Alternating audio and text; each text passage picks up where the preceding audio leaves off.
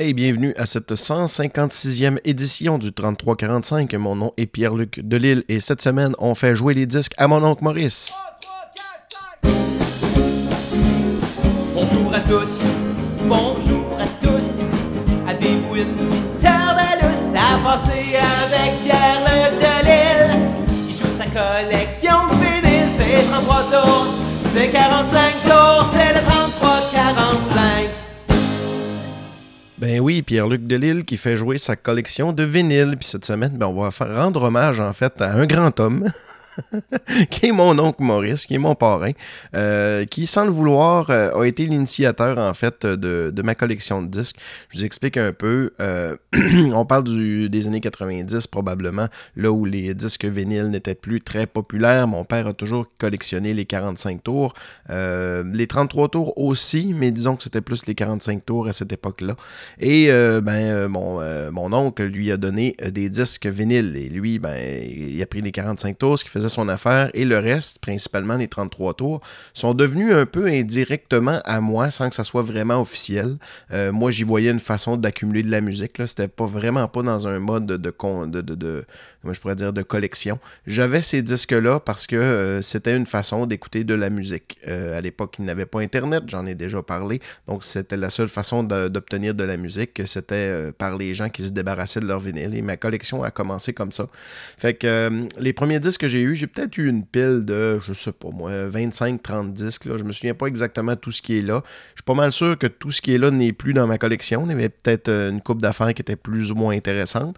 Mais il reste que dans le corpus euh, du début de ma collection, que je ne savais pas une collection à ce moment-là, euh, il y avait des disques que j'ai toujours encore aujourd'hui. Donc ce qu'on va écouter, c'est les disques qui sont dans ma collection depuis le plus longtemps que je me rappelle. C'est les disques de mon Maurice. Donc c'est quand mon Maurice a donné des disques à mon père euh, puis, ben, il y a une couple de belles affaires là-dedans. Je pense qu'on va bien s'amuser. Ça va très sonner années 80, je vous le dis tout de suite. C'est beaucoup des choses des années 80, un petit peu des années 60-70. Encore là, je ne suis pas convaincu que c'était tous euh, les disques de mon oncle. C'était une pile qu'il avait ramassé aux de, dans le fond, dans ces disques-là, il y avait probablement des disques à lui et des disques qu'il avait ramassés ici et là. On se rappelle qu'à l'époque, il y a eu une période du purgatoire du vinyle. Ça veut dire que les gens se débarrassaient de leur vinyle. On pouvait trouver ça aux poubelles. Mon père a déjà trouvé des disques aux poubelles d'ailleurs. Fait que, tu sais, c'est, on est loin de la mode du vinyle qui est revenu aujourd'hui. Maintenant, ces disques-là auraient valu quand même euh, leur pesant d'or. Ben, pas nécessairement, ben, au moins, je vous dirais, une centaine de dollars, certains, même si c'était 25-30 disques, alors que, ben, c'était. À l'époque, c'était une pile de scrap. Fait que, on va aller faire jouer de la musique qui vient de cette pile-là. Il y en a une que j'aime, un disque que j'aime beaucoup, c'est euh, que j'ai écouté bien gros quand j'étais jeune. C'est Music from the Galaxy c'est des thèmes originaux de musique. Là-dessus, il va y avoir euh, Star Trek, Star Wars, euh, euh, Battlestar Galactica, vous voyez un peu le genre, interprété par l'Orchestre symphonique de Londres. la pochette est super belle avec une espèce de table tournante futuriste, un peu qui ressemble à un grand vaisseau dans l'espace. c'est un disque que j'ai écouté beaucoup. Et la première track, celle que j'ai écouté aussi beaucoup, c'est le thème original de Superman, qui a vraiment été bien interprété sur disque par l'Orchestre symphonique de Londres. Donc, on va commencer avec ça, avec ces premiers disques que j'ai eu en, ma collection, la collection des disques de mon oncle Maurice. Superman.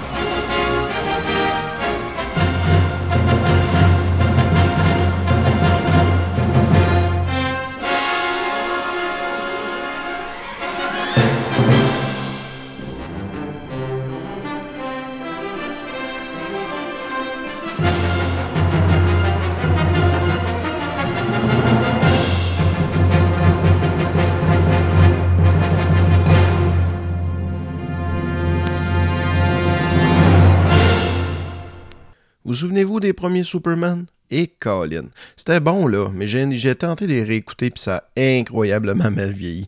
Le premier, c'est pas pire. Le reste, là, vous vous aventurez dans quelque chose. Euh, on voit les cordes de Superman quand il vole. Euh, je veux dire, les effets spéciaux, là, on est loin de ce que c'est aujourd'hui. Puis même l'historique, je veux dire, ça ressemble un peu à, au... Tu sais, on a... Euh, on a arrangé nos super-héros pour qu'ils paraissent bien à l'écran. Ils ont recréé les super-héros d'une certaine façon pour les mettre dans un monde qui est le nôtre. À l'époque de Superman, c'était encore très très BD. Euh, c'était pas euh, c'était pas comme si c'était pas aussi subtil qu'aujourd'hui, mettons. c'était de faire un film à propos d'un gars qui volait. C'était surtout ça, les films de Superman euh, dans les années 80. Hey, je viens de remarquer, il y a vraiment beaucoup de, disques euh, dans la collection de mon oncle Maurice qui étaient des trames originales. faut dire que les trames originales de films, premièrement, tu en avais pour ton argent, parce que ça te permettait d'obtenir une espèce de compilation de bonnes tunes au lieu de, mettons, juste un artiste. Et l'autre chose aussi, c'est que c'était euh, souvent la seule façon de ramener un peu du film à la maison. Donc, si tu avais aimé le film, ben, euh, tu pouvais pas acheter une cassette dans le temps, c'était pas assez, c'était pas développé autant. J'ai déjà parlé que E.T. a été, mettons, à la pendant trois ans, puis il est sorti en vidéocassette sept ans après. Euh, si tu voulais euh, avoir ou posséder un peu le film ou revivre l'ambiance du film, ben, la trame sonore originale sur vinyle, c'était une bonne chose. Donc, c'est pour ça qu'on en retrouve encore euh, beaucoup dans les bacs pas trop chers. Connaissez-vous le film Flash Dance? Probablement. C'est un très bon film avec des bonnes chansons également, une bande originale qui était très, très, euh, qui était très, très bonne, avec une chanson qui était très connue qui s'appelle What a Feeling, mais c'est pas celle que je vais vous faire entendre aujourd'hui. Je vais vous faire entendre Maniac de Michael Sembello. je me l'ai noté parce que je me souviens pas d'avoir entendu Michael Sembello faire autre chose. Je l'associe vraiment seulement à la chanson Maniacs. Euh, puis l'autre chose que j'associe à Maniac, c'est euh, le, le, gardien Willy dans Les Simpsons qui, euh, qui, fait de la musique un moment donné puis qu'il part à chanter maniaque avec, avec sa jupe, pas de bobette en dessous, pas sa jupe, mais son kilt. Fait que. ça me rappelle des bons souvenirs. Hey, saviez-vous que lors du casting pour euh, le rôle de Alex dans, euh, dans Flashdance, donc la soudeuse danseuse, euh, il y avait, ça c'est Jennifer Beals, il y avait aussi Leslie Wing et Demi Moore qui avaient fait les, les pas les entrevues, mais oui, c'est ça, les, entre, les, les pas les entrevues, les, voyons, les auditions, voilà. Puis que, ben là, ils se demandaient, hmm, c'est lequel qui va plaire le plus aux hommes? Fait que ce qu'ils ont fait, c'est qu'ils ont fait passer des photos des trois actrices parmi euh, dans, le, dans de production et tout ça avec l'équipe de production. Avec la question, ils ont dit, avec laquelle les actrices t'aimeraient le plus coucher? Fait que c'est Jennifer Beals qui a gagné, puis c'est pour ça qu'elle a eu le rôle. C'est. Euh, c'est un peu poche hein, quand même, mais bon, c'était. Ça a l'air que c'était ça à l'époque. Sans plus attendre, on va aller faire jouer Maniac.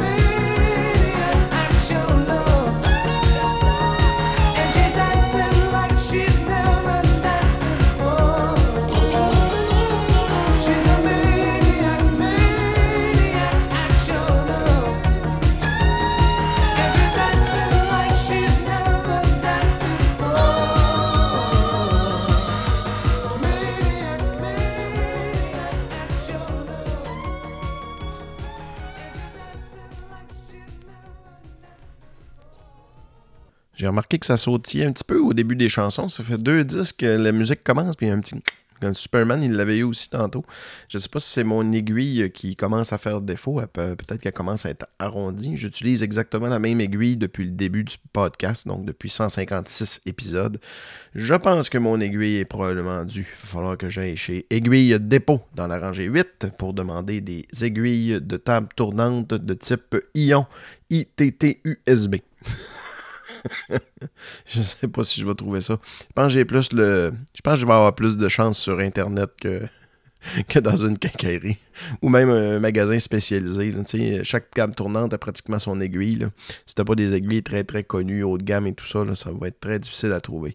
Mais bon, on va faire un effort, on va essayer de trouver cette, euh, belle aiguille et la remplacer. Quoique aussi, les disques que je fais jouer aujourd'hui ben, sont plus maganés parce que je les ai depuis très longtemps.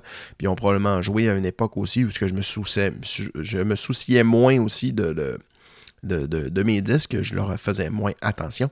Hey, on va continuer avec de la musique de film. Coudon, dans la collection de Malong Maurice, il y en a quand même pas pire. Avec un autre excellent film qui s'appelle Footloose. Hey, ça, j'aime ça, ça, Footloose. J'ai vu la comédie musicale d'ailleurs qu'ils ont faite avec l'équipe de Juste pour rire. C'était excellent. Donc, on y va avec Footloose. Permis de danser. Comment ça s'appelait en français, ça d'ailleurs? Non, t'as peu. Je vais regarder. Il me semble que ça avait, ça avait un nom drôle. Euh, Footloose. On va aller voir sur Wikipédia. Comment qu'il l'appelait en québécois, ce film-là? Euh, avec Kevin Bacon. Il y a eu un remake aussi. Je ne l'ai pas vu, le remake. C'est pas ça que je l'ai vu. Ils le disent-tu? Des fois, ils disent le, le, titre. Il me semble que c'était Les rois de la... Pas les rois de la danse. Danse interdite, je pense que ça s'appelait en québécois. Attends un peu. Synopsis. Je le trouve malheureusement pas sur Wikipédia. Mais c'est pas grave. on va partir la toune, puis je vais chercher pendant ce temps-là.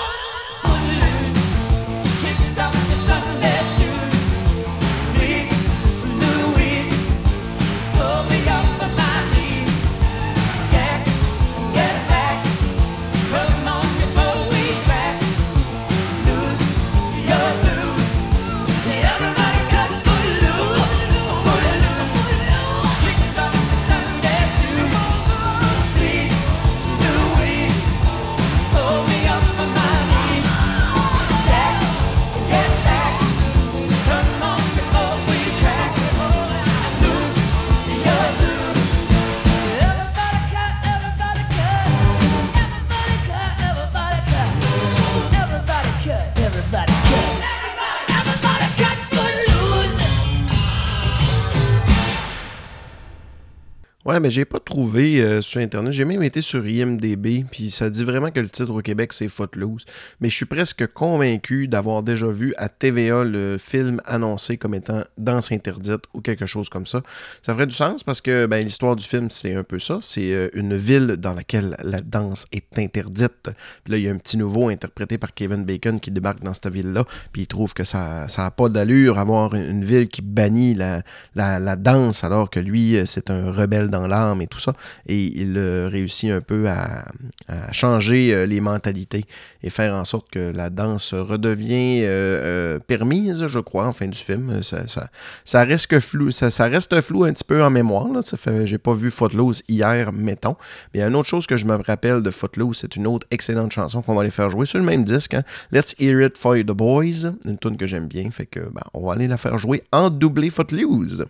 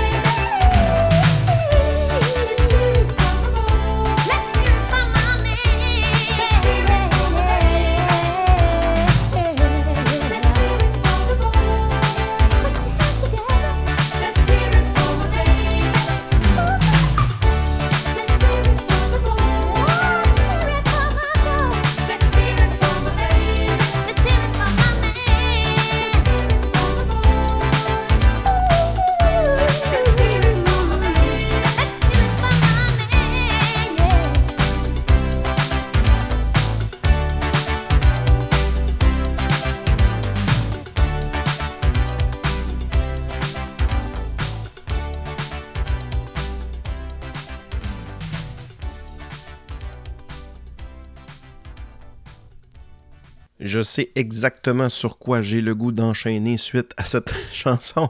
On va continuer à danser. On va quitter un petit peu la musique de film. On va peut-être y revenir tantôt. Pas de ma faute si mon oncle m'a donné des disques de musique.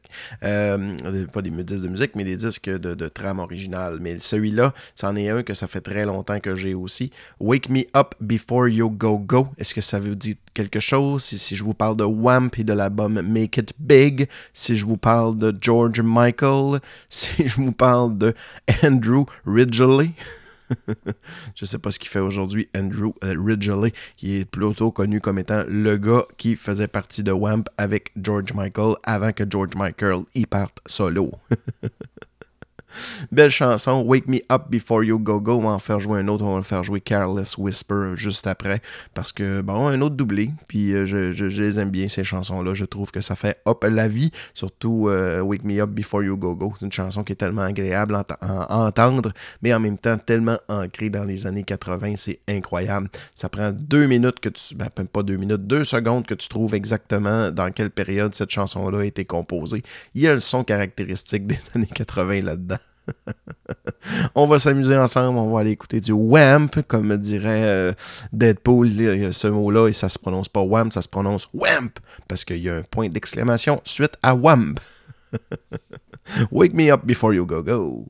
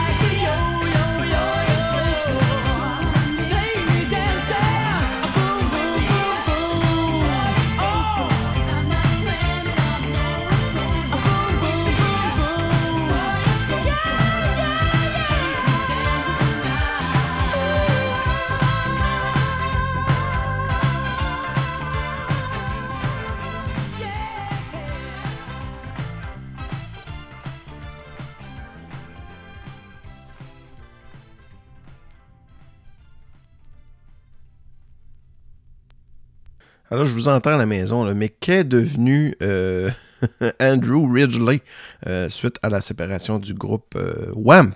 Eh bien, il s'est lancé dans la compétition automobile. Donc, il a fait des courses de chars avant de faire un comeback avec un album qui s'appelle Son of Albert en 90, que je n'ai jamais entendu. Ça se trouve peut-être sur YouTube, ça. Faudrait peut-être aller regarder ça.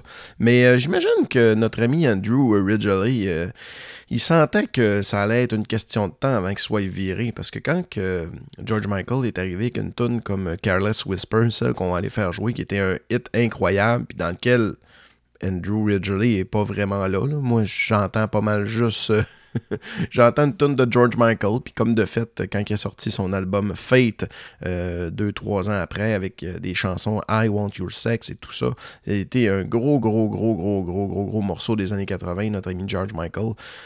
Ben, pendant ce temps-là, Andrew Ridgely, il a fait de la course de char, mais pas assez pour qu'on s'en rappelle. C'est-à-dire que pas assez pour gagner des prix ou qu'on dise Hey, c'est l'ancien de Wham, ça. Fait qu'il a probablement fait des courses régionales ou je sais pas trop quoi. Là-dessus, ben, on va aller écouter Careless Whisper.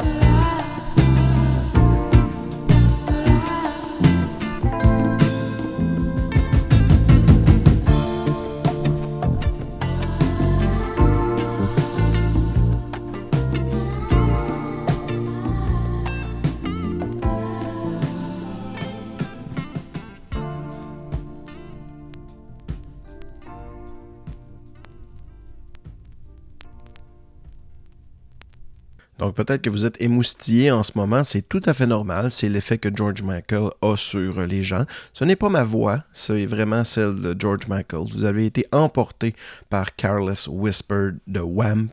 Euh, voilà, c'est une chose qui arrive. Ça, ça vit on vit la même chose quand on fait jouer du Barry White ou des choses comme ça. T'sais. Fait faut pas s'en vouloir, faut vivre ses sentiments.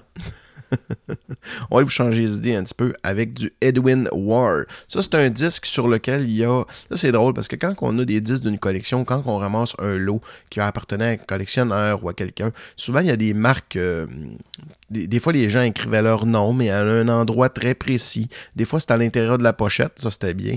Les plus audacieux, c'était carrément sur la pochette, aucun respect. Ou des fois, en arrière, euh, des petites initiales, juste parce qu'il y a des gens qui prêtaient leur disque, puis peut-être que c'est faisait pas redonner. Ça permettait un peu de, que quelqu'un dise Ah ben oui, c'est vrai, c'est à Jean-Paul, ce disque-là. Fait que euh, dans ce cas-là, euh, il y a des noms, des, les bonnes chansons sont euh, entourées avec du stylo. Autant le disque de Wamp que le disque de Edwin Starr qu'on s'en va faire jouer. Puis il y en a quelques-uns de la collection de mon oncle Maurice qui ont justement eu ces marques-là. Je ne dis pas que c'est mon oncle qui les a faites, mais à un certain moment donné, ces disques-là ont été en présence d'une personne qui aimait bien mettre sa signature et se rappeler les chansons qui étaient bonnes ces disques. Euh, l'autre chose aussi, c'est qu'il y a un petit ruban, euh, comme une espèce de ruban de docteur, un diachylon assez épais en tissu, euh, qui était collé dans le coin supérieur haut à droite du disque, et c'est écrit très bon. Donc, ben, on, sait au moins que ça va être très bon. Edwin Starr avec son succès War, qui est une, justement, c'est pas une chanson pro-guerre, c'est une chanson contre la guerre qui dit que la guerre, ça sert absolument à rien. War. Super bonne tune.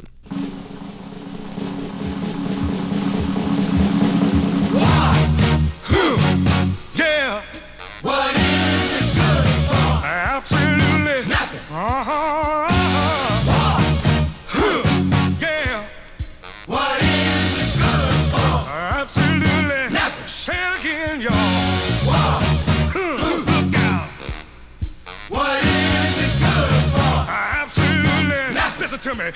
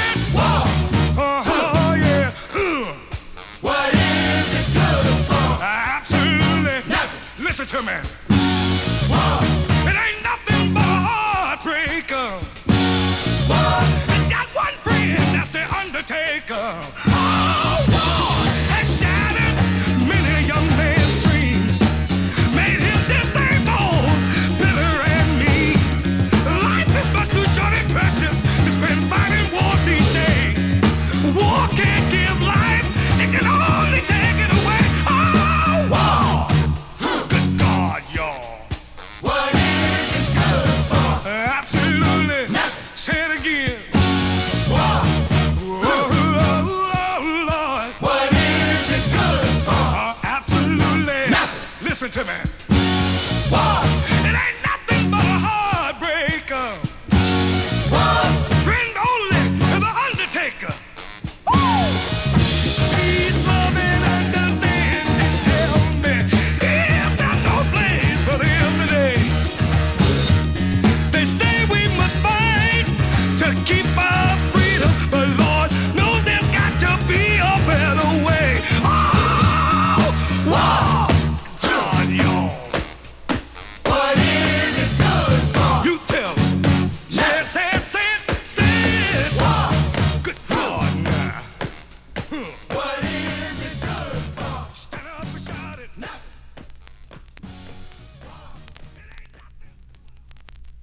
J'en ai un autre disque avec un petit diachylon de docteur là, écrit euh, dessus qu'il est très bon.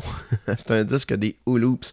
Connaissez-vous les Ooloops? C'est un groupe des années 60 qui était euh, de la vague yé-yé un peu, c'est-à-dire c'était à l'époque où on reprenait des tonnes américaines, surtout, euh, ben pas américaines, mais britanniques, ou probablement américaines aussi, mais surtout des chansons britanniques des Beatles.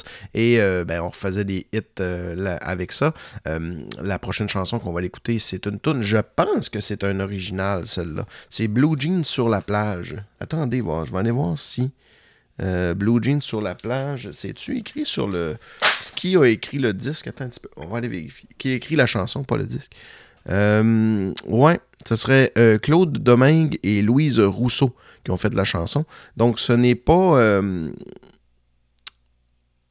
En tout cas, chose certaine, ce serait une tune qui serait originale québécoise. Je euh, je peux pas vous jurer euh, qu'il n'y a pas de l'inspiration un peu Beach Boyesque et tout ça dans la chanson, on l'entend. Mais euh, ça semble pas être une traduction comme ça a été fait. dont les baronnets étaient bien forts là-dessus, traduire des chansons. C'était quasiment rien que ça qu'ils faisaient, des tunes Beatles traduites. Whoop, un petit problème de filage de micro. OK, c'est revenu.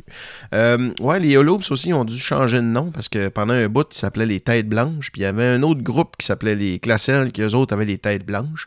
Fait que là, question que les deux soient pas confondus, j'imagine qu'il y a eu des gros procès euh, oh, ben, il y a juste un groupe à un moment donné qui s'est tanné. Écoute, ben, OK, les têtes blanches, c'est fini. Il y avait beaucoup de gimmicks hein, au niveau des groupes des années 60. Tu avais les gendarmes qui étaient déguisés en gendarmes. Tu avais les euh, excentriques qui, eux autres, dont fait partie Martin Godette. Euh, salut si, si tu écoutes le revival des excentriques. Eux autres, c'était en rose au complet, même les cheveux. les classelles, bien sûr, avec les cheveux blancs. Puis les Holoops aussi avaient les cheveux blancs. Puis ils s'appelaient Têtes Blanches. Fait que c'est ça, c'était confondant.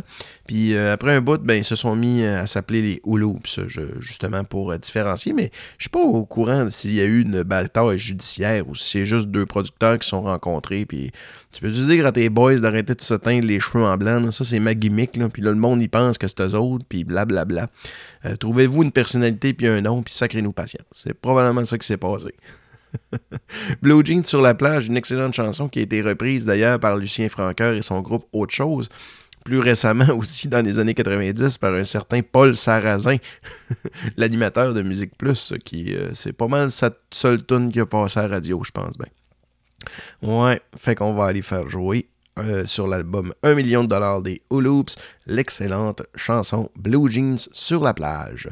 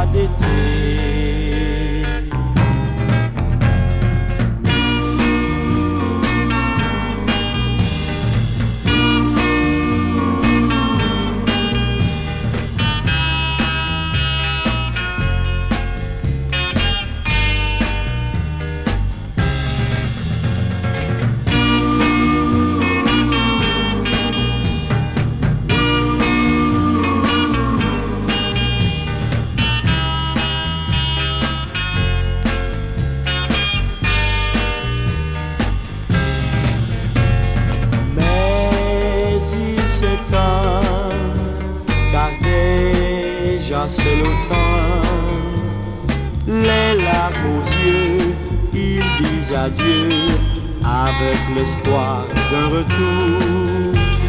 Blue jeans sur la plage, le vent de la grève viendra effacer leur rêve. Blue jeans sur la plage.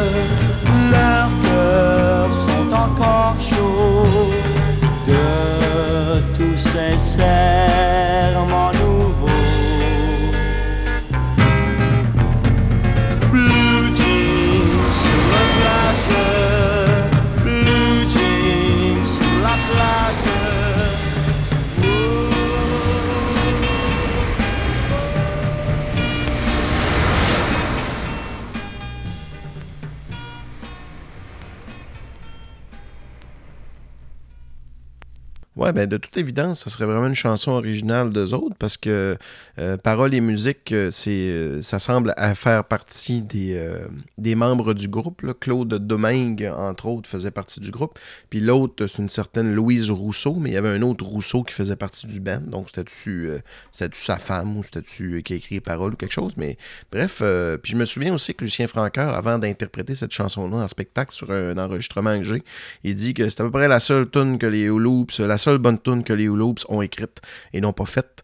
euh, dans le sens où c'est probablement une composition originale. Je pense qu'on a pas mal la confirmation, si ça vous chicotait. J'en profite aussi pour vous dire que si vous voulez encourager le 3345, eh bien, vous pouvez aller sur ma page Facebook. Il y a un petit bouton acheter. Vous cliquez là-dessus. Ça vous amène sur ma page PayPal. Et sur PayPal, ben là, vous avez deux choix. Soit vous me donnez 5 et vous allez avoir le droit de casser l'ambiance. Ce qui veut dire qu'à l'intérieur d'un épisode du 3345, vous allez comme avoir votre mini-épisode. Et ça, c'est vraiment cool, c'est vraiment chouette. Euh, vous pouvez choisir trois chansons ou vous me donnez une petite thématique. Donc, le podcast devient à vous et on parle de vous pendant l'espace de trois chansons. Et ensuite de ça, ben, on revient au programme principal. Si vous êtes un habitué du 3345, vous le savez probablement déjà. Sinon, ben, quelque chose qui est plus rare, mais qui a été fait à quelques reprises aussi, c'est voler le show. Pour 20 eh bien, vous pouvez choisir votre thématique et je fais un show là-dessus. Vous volez le show, carrément. Le 3345 devient à vous pour l'espace d'une semaine. Bien sûr, vous ne choisissez pas les chansons, vous pouvez en choisir quelques-unes tout de même, mais vous me laissez avec une thématique et j'aime bien avoir des thématiques étranges. Donc, euh, ben voilà, je, vous laisse là-dessus. On va aller faire jouer une dernière chanson. Le podcast va être un petit peu plus court aujourd'hui, euh, avec euh, une autre trame originale que décidément mon oncle Maurice aimait bien les trames originales. C'est la trame originale de Ghostbusters, mais je ne ferai pas jouer la tune Ghostbusters parce que je pense que c'est la chanson que j'ai le plus fait jouer au 3345. Encore l'autre fois, au, ben, j'étais pas, c'était pas sur le 3345, mais c'était sur un live Twitch. Ça a donné que le disque il m'est passé les mains, puis là, ben, on voulait l'écouter parce que c'est une bonne chanson quand même. J'en ai déjà parlé de ce disque-là quand j'ai fait un spécial ces années 80. J'en ai déjà parlé quand on a fait un truc de musique de film. J'en ai déjà parlé quand on a euh, parlé de Huey Lewis and the News parce que la tune de Ghostbusters, ils ont dû payer de l'argent pour ça euh, parce que ça sonnait vraiment trop comme une chanson de Huey Lewis and the News qui s'appelle I Want a New Duck. Donc, ça a fait en sorte que ça a fait beaucoup de chichi. Mais euh, ça s'est réglé hors cours, finalement. Puis ça fait pas si longtemps que ça s'est réglé, il me semble aussi. C'est l'autre chose qui est, assez étrange là-dessus. Euh, en fait, Huey Lewis, il y avait des preuves comme de quoi, quand ils ont montré les enregistrements, les premiers enregistrements de, de Ghostbusters à, euh, mettons, en, pré-production, ils ils mettaient des tonnes, mettons, de Huey Lewis, puis ils disaient, ah, c'est à peu près ça qu'on veut. Puis là, Huey Lewis, il a dit, ben, c'est ça, vous, avez, vous vouliez mon son, fait que vous avez engagé quelqu'un qui, a copié mon son pour ne pas euh, payer des droits de mes chansons. Puis je pense que c'était légitime. Euh, il y a vraiment des grosses ressemblances entre la musique de Ray Parker Jr., Ghostbusters, et la chanson euh, I Want a New Duck. Euh, J'ai-tu dit I Want a New Duck? I Want a New Drug. I Want a New Duck, c'est la parodie de Weird Yankovic qui en a fait. La chanson de Huey Lewis and the News, c'est bel et bien I Want a New Drug. Wow. Je trouve ça vraiment trop. Regarde, c'est ce qu'on va faire. On va aller faire jouer euh, la tune de euh, qui provient de la trame originale de Ghostbusters. euh, euh, qui, qui s'appelle euh, Cleaning Out the Town. Euh, on l'entend cette chanson-là quand ils euh, quand ils partent en ville et tout ça. C'est comme une petite chanson de rockabilly, bien fun. Puis après ça, bon, on va le faire jouer Weird Al, I Want a New Duck. Bien que ça ne soit pas un disque que mon oncle Maurice avait.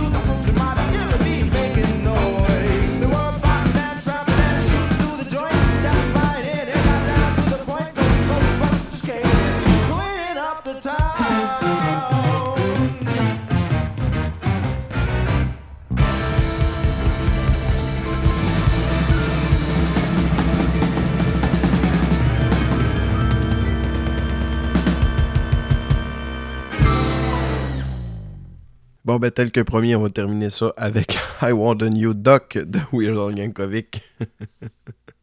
M'excuse encore pour mon erreur, mais je la trouve drôle en esti. Salut tout le monde.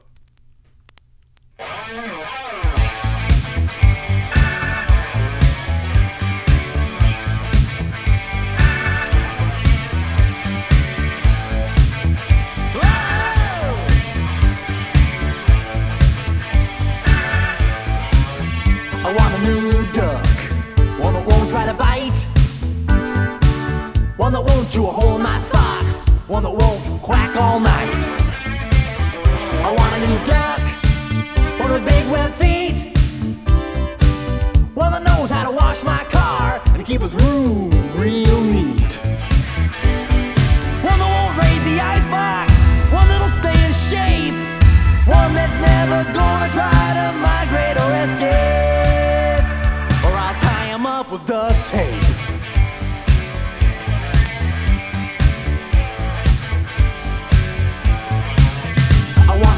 duck, a mallard, I think. One that won't make a mess of my house. I'll build a nest in the bathroom sink.